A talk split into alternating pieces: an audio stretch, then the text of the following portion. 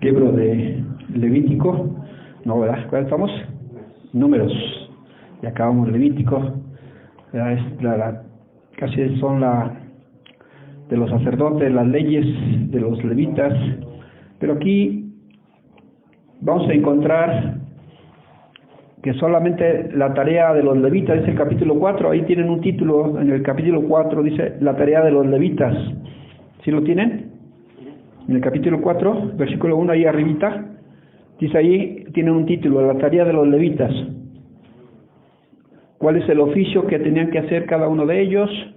¿Verdad? Y nos habla el versículo 2, toma la cuenta de los hijos de Coat, de entre los hijos de Levit, por su familia según la casa de sus padres. Habla en el versículo 3 de cuánta edad se tenía que tomar. ¿Cuánta edad era la, la para que pudiera ministrar la persona? ¿Cuál era la edad para que De vein- de- no, de- de 30 De 30 a 50. de 30 a 50 años. Aquí dice, de 30 años arriba hasta 50 años, todos los que entran en la compañía para servir en el tabernáculo de reunión. Y dice el versículo 35, y lo vuelve a repetir, vean. Desde la edad de 30 años arriba hasta la edad de 50 años, todos los que entran en compañía para ministrar en el tabernáculo de reunión. Lo vuelve a repetir, estos del versículo 3 y el versículo eh, 35 nos dice que la persona tenía que tener 30 años por lo menos para poder ministrar hasta 50.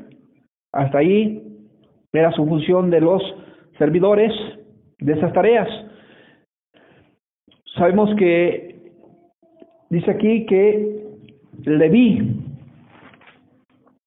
de los hijos de Coat, de los de, entre los hijos de Leví, dice que tenía tres hijos Leví, Coat, Gerson y Merari.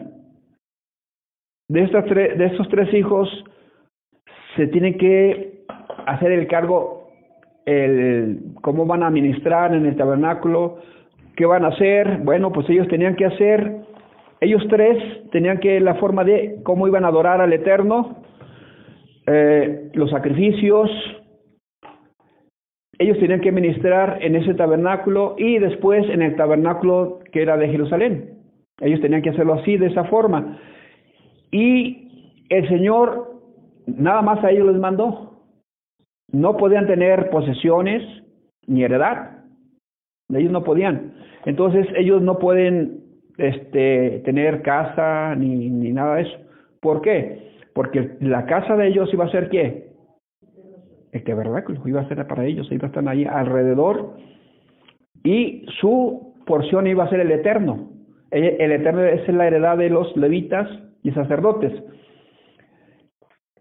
A, a, la edad de cuántos años comenzó Yeshua o Jesús, como el mundo lo conoce como Jesús? ¿A los cuántos años comenzó Jesús a ministrar? 30. A los 30 años.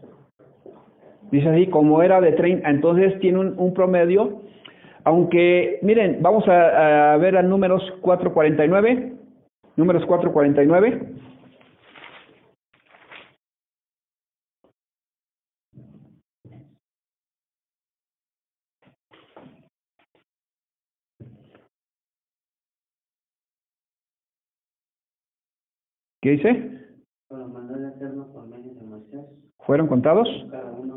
Y según su cargo. Los cuales, ¿cómo fue?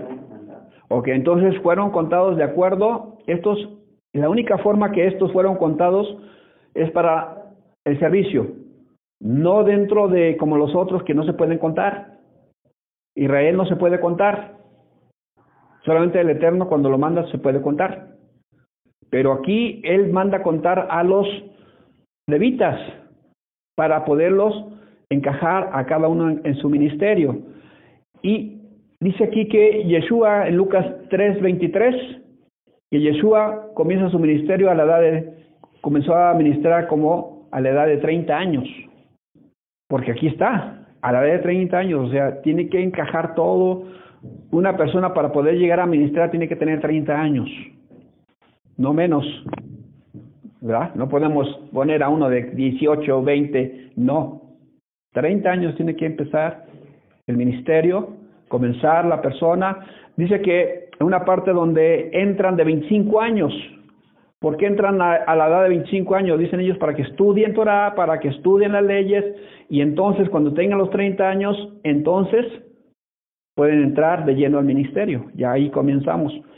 Por eso la Biblia nos empieza a decir por qué a esa edad. Miren, vamos a Lucas 3:23.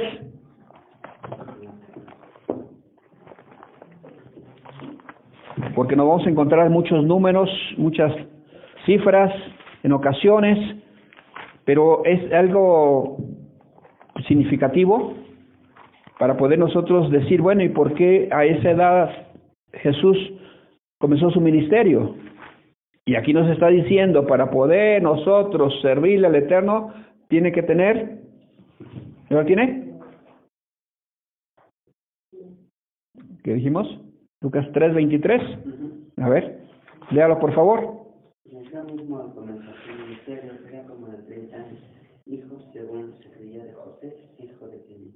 Ok, entonces Jesús él, él mismo comenzó su ministerio, era como de 30 años, hijo según se creía de José, hijo de Eli. Ahora, los levitas, ¿de dónde vienen? ¿Quién es la, la madre de Leví? ¿Y quién es el papá? Lea. ¿Se acuerdan? Que Jacob trabajó por Raquel durante ¿cuántos años? 14 años, siete, ah, y no se le dieron la primera, y tuvo que trabajar a otros, y ya le dieron a Raquel. Entonces, de, del primer, de la primera hermana de Raquel, ella era Lea, y ella tuvo con, con Jacob a este Leví. De ahí vienen, la, la, por eso decimos los levitas, Leví. Y dijo, ellos van a ser para mí. No van a tener heredad ninguna parte de, de, la tierra, sino que van a ser míos para poder ministrar. ¿Qué nos quiere decir todo esto? ¿Qué nos quiere decir todo acerca de por qué el Eterno quiere los 30 años? ¿Por qué exclusivos nada más estos? Porque no todo le puede servir, no todos. Usted se da cuenta que Israel es un pueblo, tiene que hacer sus normas, sus leyes, sus costumbres, todo tiene que hacerlo. Pero estos tienen que salvar a Israel de todas las cosas malas. Ellos son los que los guardas, los que van a estar cerca de eh, las cosas religiosas, cerca de las cosas eh, sagradas. Ellos van a estar, porque no cualquiera puede meter mano. Imagínense una persona borracha agarrando las cosas de, del Eterno o llevando las cosas del Eterno. Imagínense, una persona grosera que está ministrando, ¿cómo puede entrar a la casa del Eterno así? No puede. Entonces el Eterno llama a las personas para hacer eh, su especial tesoro, su especial pueblo, su reino de sacerdotes, para que estas personas puedan ministrar las cosas que son sagradas. ¿Cómo le vamos a creer a un borracho?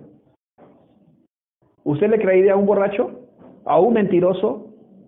¿Verdad que no? Entonces tenemos que ver a las personas que son íntegras, las personas que tienen que tener una responsabilidad dentro del Creador. Y esto es lo que nos está diciendo, estas son las tareas para que no nos equivoquemos, no, no se vayan a cada quien a meter, y bueno, yo por qué no tengo este don, o por qué no tengo este ministerio, por qué no. Aquí no, aquí el Eterno es el que va, tiene que repartir los, las cosas, aquí está repartiendo, cada uno dice a Moisés y Aarón, apártame para mí a la tribu de Leví. ¿Por qué apartó a la tribu de Leví? Porque dice que salvó a los primogénitos. Y dijo, todo primogénito es mío.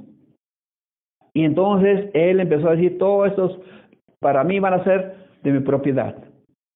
Y ellos fueron los que hicieron un pacto también con él. No, ellos, cuando hubo el becerro de oro, no participaron. Cuando hicieron cosas, no participaron. Se consagraron y estuvieron con Moisés. Y el Moisés le dijo, los que estén conmigo, apártense, vengan hacia mí. Y dice que los levitas, todos ellos se apartaron y fueron con Moisés y obedecieron a Moisés. Entonces, eh, capítulo 4, vamos al capítulo 4, versículo 24 al 28 nos dice, vamos a ver qué nos dice Del versículo 24 al 28. Y añadió, ¿de dónde está? ¿Dónde está? ¿Lo tiene? Léalo, por favor. ¿Qué dice? De números 4. Este será el oficio de las familias de para ministrar y para llevar. Llevarán las cortinas del tabernáculo, el tabernáculo de reunión, cubierta, la cubierta de pieles de, Ajá. que está encima de la cortina de la puerta del tabernáculo de reunión. Las cortinas, la cortina de la puerta del atrio, el atrio que está cerca del tabernáculo y cerca del altar alrededor de sus cuerdas y todos sus instrumentos. instrumentos de su servicio y todo lo que se- será hecho para ellos, así servirán. Según, La orden de Aarón y de sus hijos será todo el ministerio de los hijos de Jesús en todos sus campos y en todo su servicio, y las encontraréis en guarda todas sus cargas. este es el servicio. De la familia de los hijos de Jesús en el tabernáculo de reunión, y el cargo de ellos estará bajo la dirección de Itamar,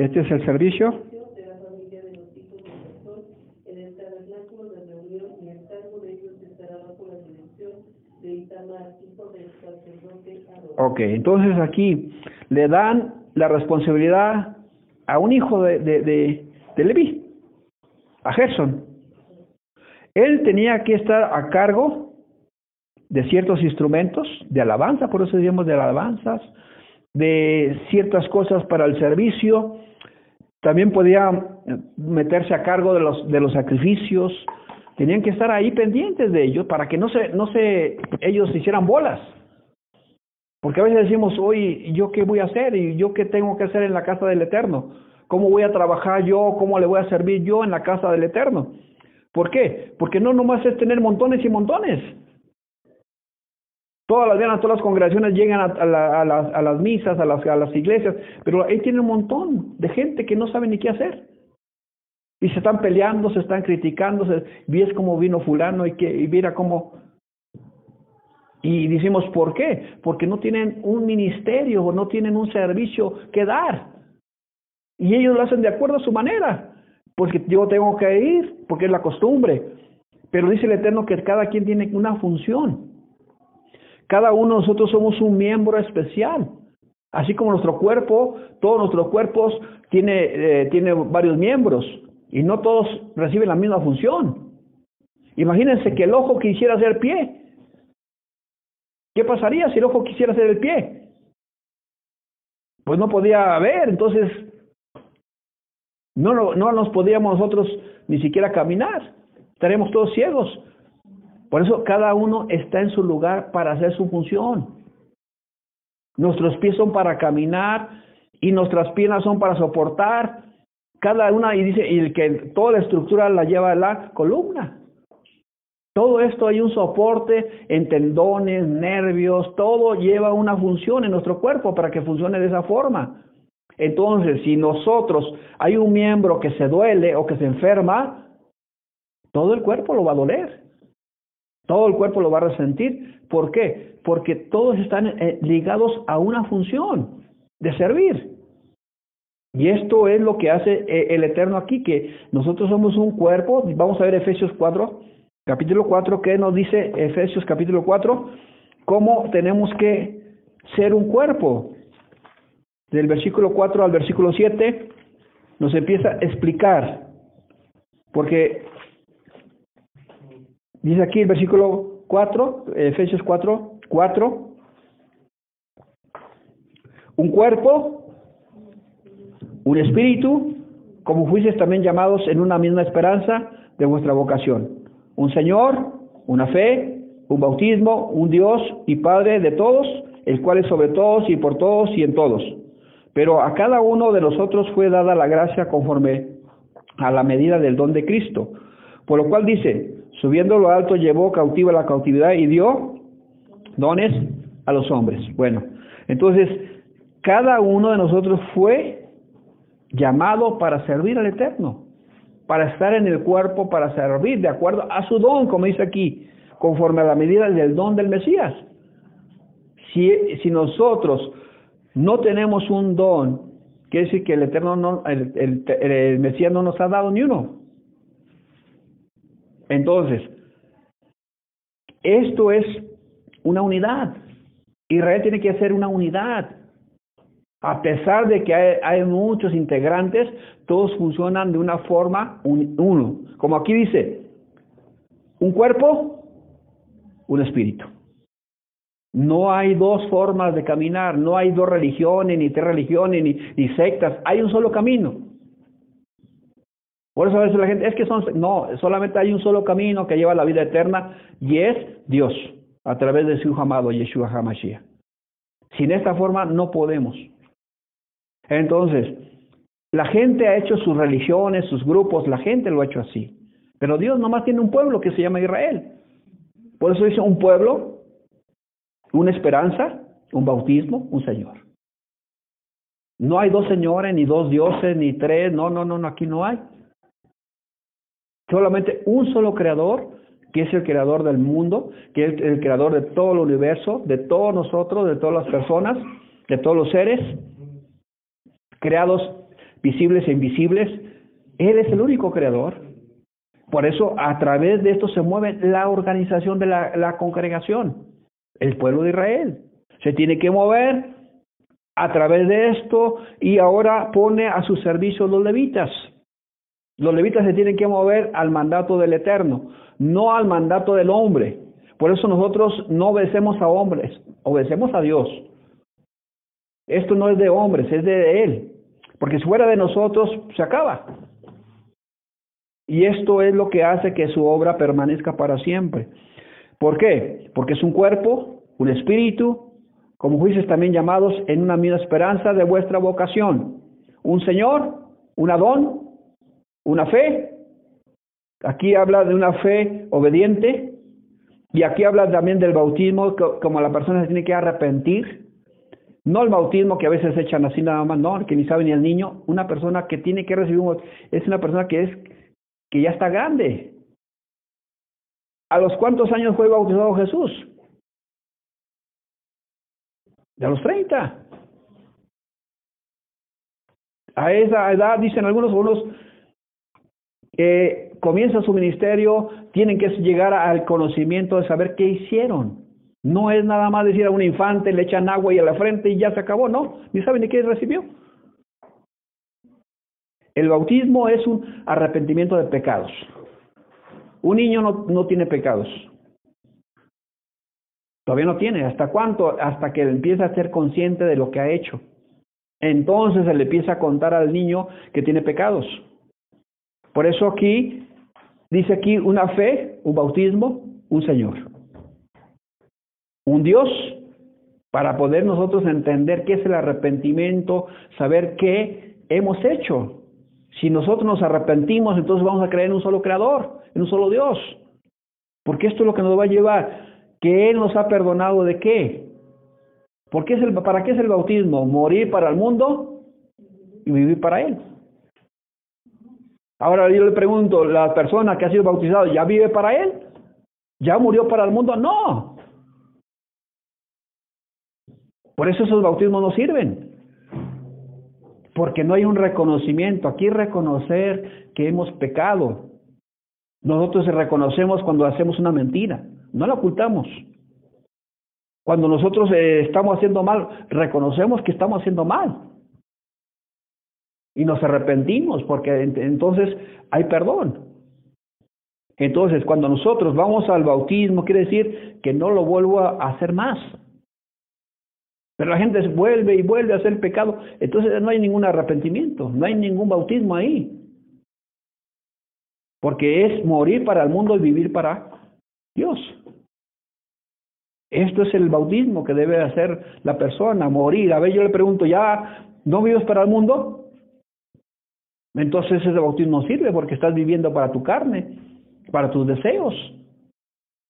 Y cuando nosotros empezamos a ver que la Biblia dice que el bautismo es para conversión, para una completa vida para Él, entonces nosotros decimos, morimos para el mundo, ya no vivo para el mundo, vivo para Él. Lo que ahora lo vivo en la carne, lo vivo en quién? En el Hijo de Dios, el cual se dio a sí mismo por nosotros. Entonces, un Dios y Padre de todos, el cual es sobre todos y por todos y en todos. Pero a cada uno de nosotros fue dada la gracia conforme a la medida del don del Mesías. Entonces, cada uno de nosotros tiene un don. Y si este don que Dios nos ha dado no lo ministramos, entonces al final vamos a saber qué estamos haciendo. ¿Cuál es nuestro, nuestro, nuestra labor? ¿Cuál es nuestra tarea para nosotros? Ellos se les está dando las tablas, se les está dando las cortinas, se les está dando los utensilios, cómo llevar el arca, cómo preparar y cómo desarmar el tabernáculo. Pero a nosotros, ¿cómo se nos va a dar la forma de, servirle a Él? Si entonces decimos, bueno, yo no sé ni cómo, ni, ni, ni, ni tiene propósito mi vida, ¿cómo voy a tener un don? Ya dice una persona, el don, único don es el, el, don Juan, el don que me ha salido cuando me casé. Pero don así, don de qué? No. Entonces, ¿qué es lo que tiene que hacer uno? ¿Por qué en nuestro mundo hay problemas en nuestro mundo? ¿Por qué hay robos? ¿Por qué hay secuestros? ¿Por qué hay esto? Porque no estamos trabajando en nuestros dones. Y entonces tenemos problemas porque hay ladrones, porque hay esto y porque hay el otro, porque falta personas que han escondido sus talentos. Y nadie les ha dicho que ellos tienen un propósito. Por eso el Mesías dice que cuando comenzó su ministerio, empezó a predicar, empezó a decirles cuál es el plan del Eterno. Y él dijo, arrepentidos porque el reino de los cielos se ha acercado. Nosotros le, hablamos a la persona para que se arrepienta. ¿De qué? De las mentiras. ¿Cómo lo va a juzgar Dios? Con sus mandamientos, decíamos. Si ha robado, dice no robarás. Un mandamiento está ahí inmediatamente, no robarás. No mentirás, dicen los mandamientos inmediatamente. Entonces una persona que empieza a hacer mentiras es un mentiroso. Y los mentirosos no heredarán el reino. Entonces ahí es donde Dios va a trabajar en, tu mentira, que no vas a decir ya más mentiras. Y cuando uno ya no dice mentiras, entonces ya no es uno mentiroso, ya no. Dice la verdad. ¿Y qué más empieza a trabajar? Bueno, pues si la persona que le gusta ser mujeriego, que anda de aquí para allá, en adulterio y fornicación, dice el Eterno, no debes hacer esto porque están mis, en mis mandamientos.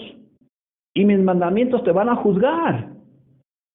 Y entonces este Dios, que es sobre todo y en todo, nos va a juzgar. No va a sacar otra ley, sino la que nos ha, se ha mostrado esta ley para enseñarnos que nosotros debemos amarlo a Él con todo el corazón. ¿Y cuál es la forma? Entonces nosotros tenemos que decirle al mundo, el mundo no conoce porque no quiere la palabra del Eterno. Y entonces, la, para ellos es algo que es un libro más. Algunos hasta lo tienen en su casa, pero ya arrumbados, no la leen. Y ni saben ni quién es, ni para qué sirve. Entonces los levitas tienen que llevar a cabo todas estas cosas de enseñar. Por eso nosotros decimos la paracha fulana, la paracha eh, número 3, número 4, la número la, la, la 32, la 33. ¿Para qué son esas lecciones? Para ir recordando que tenemos que hacer un servicio. Estas son lecciones para nosotros para comenzar nuestro servicio. Aquí dice que tenemos que comenzar y tenemos que ver un comienzo nosotros. ¿Cuándo vas a comenzar? ¿Cuándo vas a venir al, Eterno? ¿Cuando estás enfermo? ¿Sin un pie? ¿Sin un ojo? ¿Cómo vas a venir al Eterno? ¿Cuando ya seas viejito? ¿Cuando ya no tengas ganas? ¿Cuando ya nadie te quiera? Dice el Eterno. Todos, por lo menos a la edad de 30 años, cuando estamos vigorosos, cuando estamos, tenemos la experiencia, tenemos que servirle.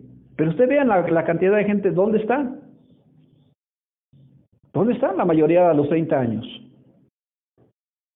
¿Qué está haciendo de la vida la gente hoy en día a los 30 años? Usted se da cuenta que están perdidos. Y entonces necesitamos de alguien que nos dé la seguridad, que nos vigile. Entonces tenemos levitas, tenemos que están orando, que estamos orando para que la gente se convierta. Nosotros tenemos que orar por todos los que están aquí alrededor de nosotros, porque están ciegos. Si nosotros no oramos, ¿qué pasaría del mundo? Nosotros somos la luz del mundo, entonces, ¿quién ora por, por, por las personas que están alrededor de ellas? ¿Quién? Los levitas, los sacerdotes, los que estamos aquí. Tenemos que orar para que ellos puedan encontrar la luz. Y esto es lo que nos dice el Eterno, que tenemos que nosotros amar al mundo, como Él lo amó. Porque de tal manera que que ha dado su Hijo para que no se pierdan y tengan vida eterna. Nosotros es nuestra responsabilidad. Los del mundo no va a orar por usted. Están perdidos en la cerveza, en el cigarro, en las mujeres, en el vino. Mire, en los placeres, en los deportes, en... pero menos. Están preocupados en qué, qué, qué van a comer, qué van a vestir. Si hay trabajo, no hay trabajo. Ellos están afanados en otras cosas, porque estos son los afanes del mundo. Pero dice el Eterno que Él tiene el control y es en todo, Señor de todo y en todos. ¿Sí? Vamos a primera carta a los Corintios 12.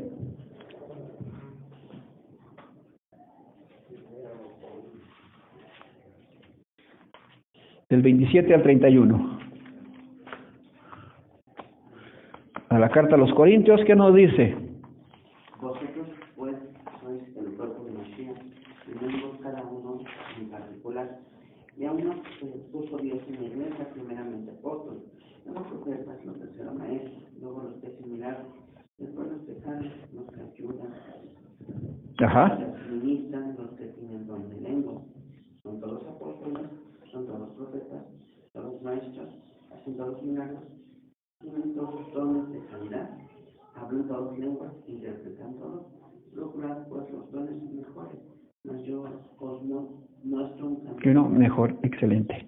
Dice aquí, vosotros pues sois el cuerpo de quién? Miembros cada uno en particular. A unos puso Dios en la iglesia, primeramente, ¿cuál era? Los enviados, luego los profetas, los terceros los maestros, luego los que hacen milagros, después los que sanan, los que ayudan, los que administran, los que tienen don de lenguas. ¿Todos son apóstoles? No. Hace la pregunta, ¿todos son em- emisarios? No. Por eso decimos, no todos vamos a ser pastores, no todos vamos a ser maestros, no todos vamos a ser, no todos. Ahora dice aquí, todos son maestros, todos hacen milagros, porque a veces en las congregaciones todos quieren hacer milagros, o quieren todos, todos hablan en lenguas. Y muchas iglesias dicen, no, que aquí tienes que hablar en lenguas. No, no todos, por eso está diciendo, imagínense si todos fueran una sola lengua. Pues no. Tiene que haber, por eso dice, tiene que haber profetas, tiene que haber emisarios, tiene que haber maestros, tiene que haber los que sanan, tiene que haber los que ayudan. Por eso cada quien, ¿en dónde está situado cada quien? ¿En qué parte? Hay mucha gente que dice, bueno, yo estoy ayudando. Eh, aquí está, dice los que ayudan, los que administran, hay otros que están administrando las cosas, en las alabanzas, están administrando, cada quien tiene su participación. ¿Sí? Aquí estamos, cada quien tiene que buscar su lugar. Por eso está diciendo, los que sanan, los que ayudan, los que administran, los que tienen dones de lenguas. ¿Cuál es tu don? ¿Dónde estás tú? Y tú te tienes que estar, ah, pues yo estoy sirviendo de esta forma, ah, qué bueno, porque estás ayudando, tú estás dentro de esta parte. Ah, tú dices, yo, bueno, voy, yo soy lo que van a administrar, ok, yo soy lo que voy a ayudar. Yo estoy apoyando con mi dinero, yo estoy apoyando con esto, con mi vida, estoy apoyando, ok, perfecto. Pues tienes un don aquí. Otro dice, bueno, yo estoy enseñando, ok, tienes parte del maestro, estás ministrando dentro de las cosas del Señor. Estás profetizando, estás diciendo las cosas del futuro. Bueno, eres un profeta. Pero aquí dice, cada uno las hace uno. Versículo 12, 7. Vamos al versículo, vamos al versículo 4. Ahora bien, hay diversidad de dones, pero el Espíritu es el mismo. ¿Sí lo tienen? 12.4. Ahora bien, dice aquí, ahora bien, hay diversidad de dones, pero el Espíritu es el mismo. Hay diversidad de ministerios, pero el Señor es el mismo. Hay diversidad de operaciones, pero Dios que hace todas las cosas en todos es el mismo. Fíjense, está diciendo diversidad de dones, diversidad de ministerios, diversidad de operaciones, pero cada uno, cada uno les da la manifestación del Espíritu para provecho. Ok, entonces nos está diciendo que cada parte que hacemos nosotros, cada operación o cada don o cada ministerio que está aquí, está siendo operada por, por Dios. Pero el Espíritu de Dios o el Espíritu de verdad, el Rosh Hakadosh, está diciendo que es el que va a repartir. Es el que da los dones. El Espíritu de verdad. Y dice aquí que es el que lo hace así. ¿Por qué? Porque nosotros no sabemos cómo orar, no sabemos cómo pedir, y el Espíritu sí. Y es el que está, el que no nos ha dejado, dice Yeshua, no nos ha dejado huérfanos, sino nos ha dado este Espíritu de verdad para ser guiados. Por eso necesitamos a este Espíritu, a Roa, Hakodesh, para ser guiados a estos dones. Entonces, vamos a seguir leyendo, mire.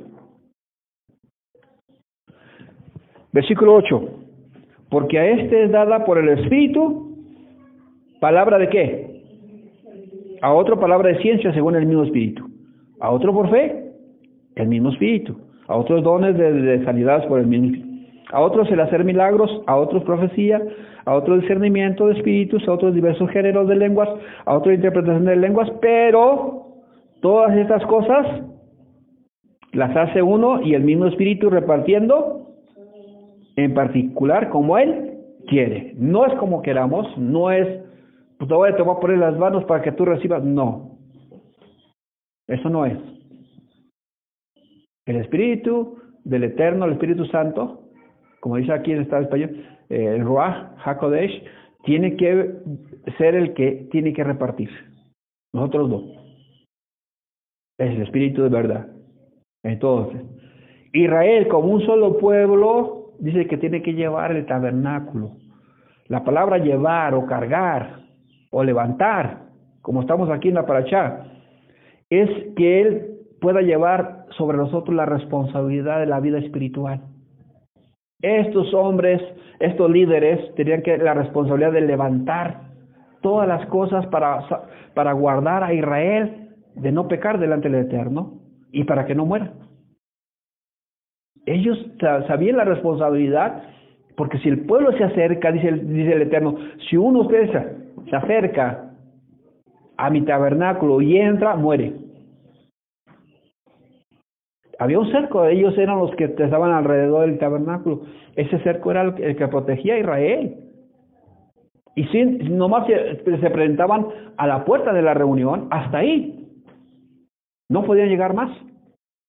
Solamente los sacerdotes podían llevar hasta el lugar santo, porque tenían que ministrar. Acuérdense, ¿qué, ¿qué hacían en el lugar santo? ¿Qué hacían? ¿Eh? Cada día de reposo, ¿qué hacían ellos?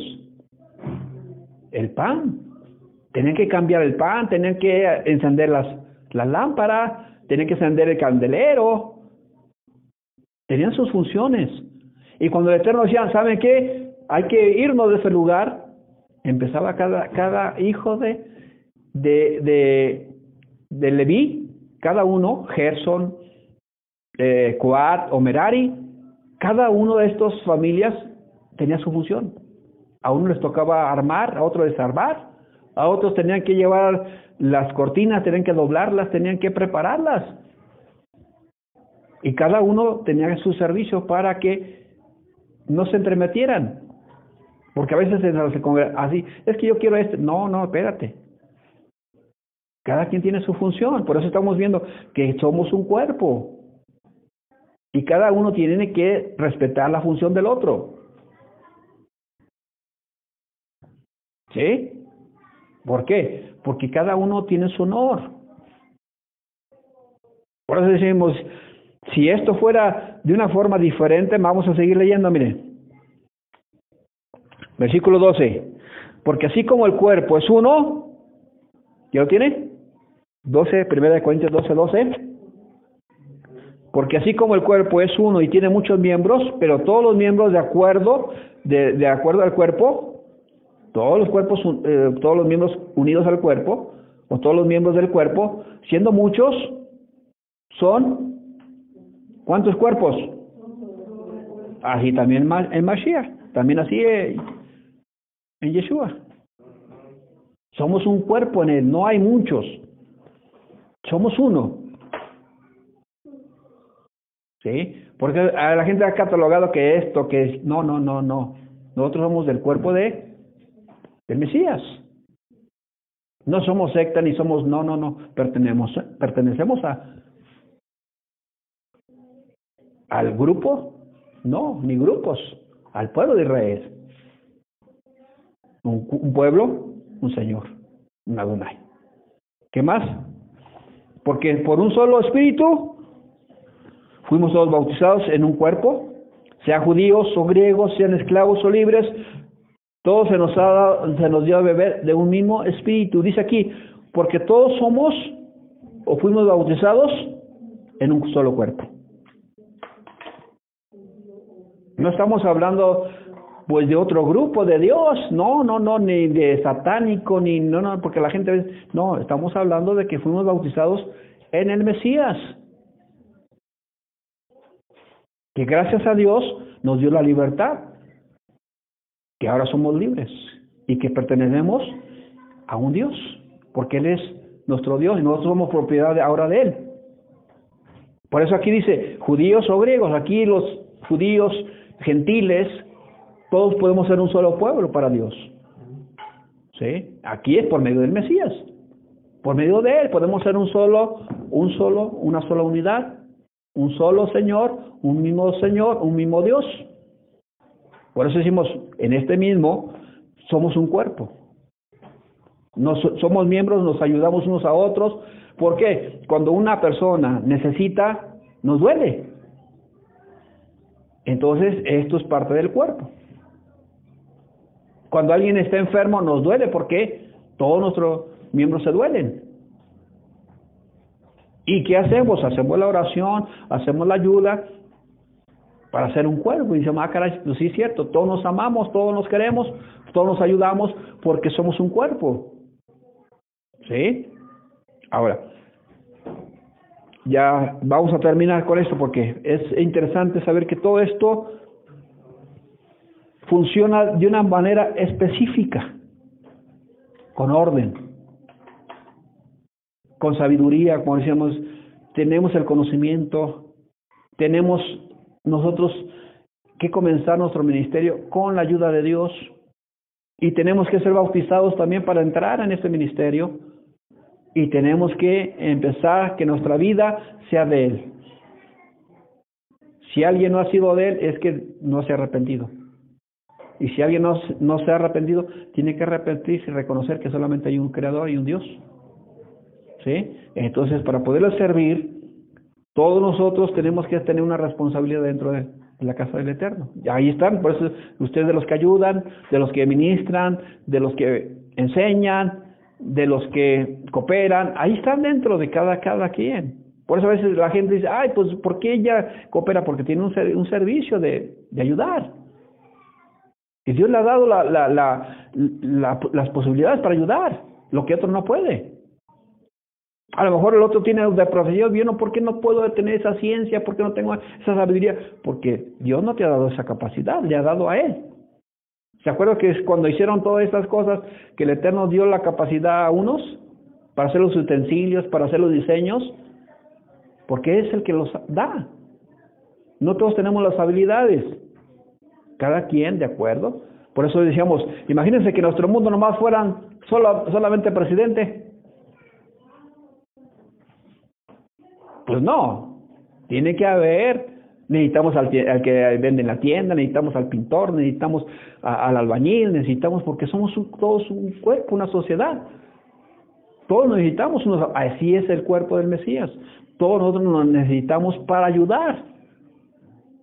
¿Sí? A nuestros hermanos, a, la gente que necesita, y a veces decimos, va, cara, pues hay que dar una despensa, hay que hacer esto, hay que ayudar. Porque esta es la forma de que trabaja el cuerpo del Mesías. ¿Sí? No ser egoístas, porque entonces no caminamos bien. Nuestra función es sacar nuestro talento que está escondido. Saquen su talento. Hay que sacarlo y trabajar para el eterno. Vamos a terminar por último. Vamos a ver números 18-20. ¿Por qué el Señor dijo Aarón, tú no tendrás herencia? Miren. Sí, porque a veces decimos, ¿por qué ellos no tienen herencia?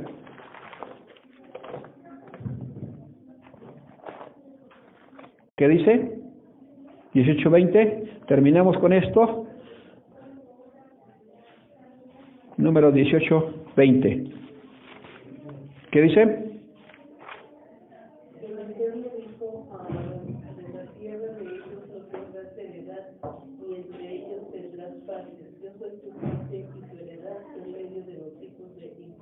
Ok, entonces el Eterno iba a ser la parte de Aarón y los sacerdotes y levitas. Esto es, esto es para ellos, es lo importante. No vas a tener heredad. Y no hay heredad para Aarón.